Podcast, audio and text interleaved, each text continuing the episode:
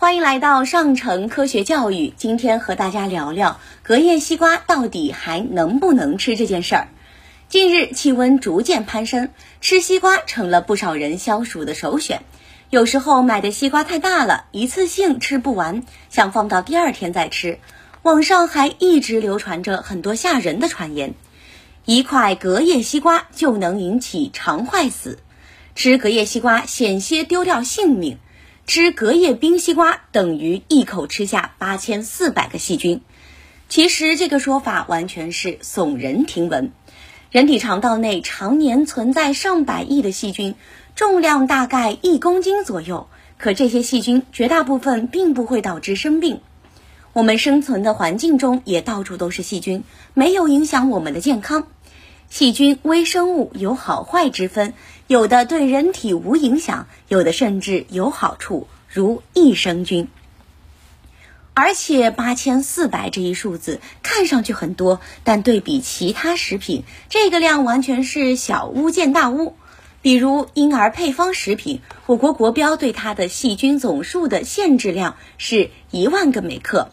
而大家在冷饮店买的奶茶、果茶，细菌总数标准是不超过五万个每克；盒饭的细菌总数标准是不超过十万个每克，都比八千四百个多得多。最重要的是，是否会对人体造成危害，关键要看有没有致病菌，如常见的沙门氏菌、金黄色葡萄球菌、李斯特菌等。隔夜西瓜能不能吃，主要还是要看它是否存在致病菌。如果没有致病菌污染，即使不切掉表层，也完全是可以放心吃的。但如果已经被致病菌污染了，即使你切掉西瓜表层，还是可能使人生病。所以，想要安心吃西瓜，关键是要注意卫生，防止被致病菌污染。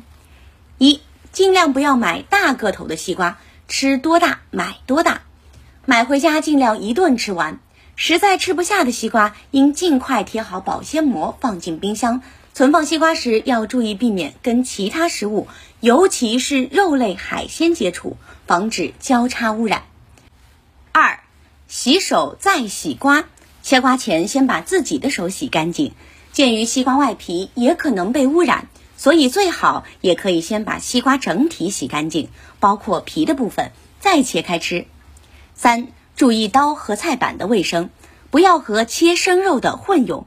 切完生蔬菜的刀和菜板要洗净后再拿来切，最好家里备有专门用来切水果的刀和菜板。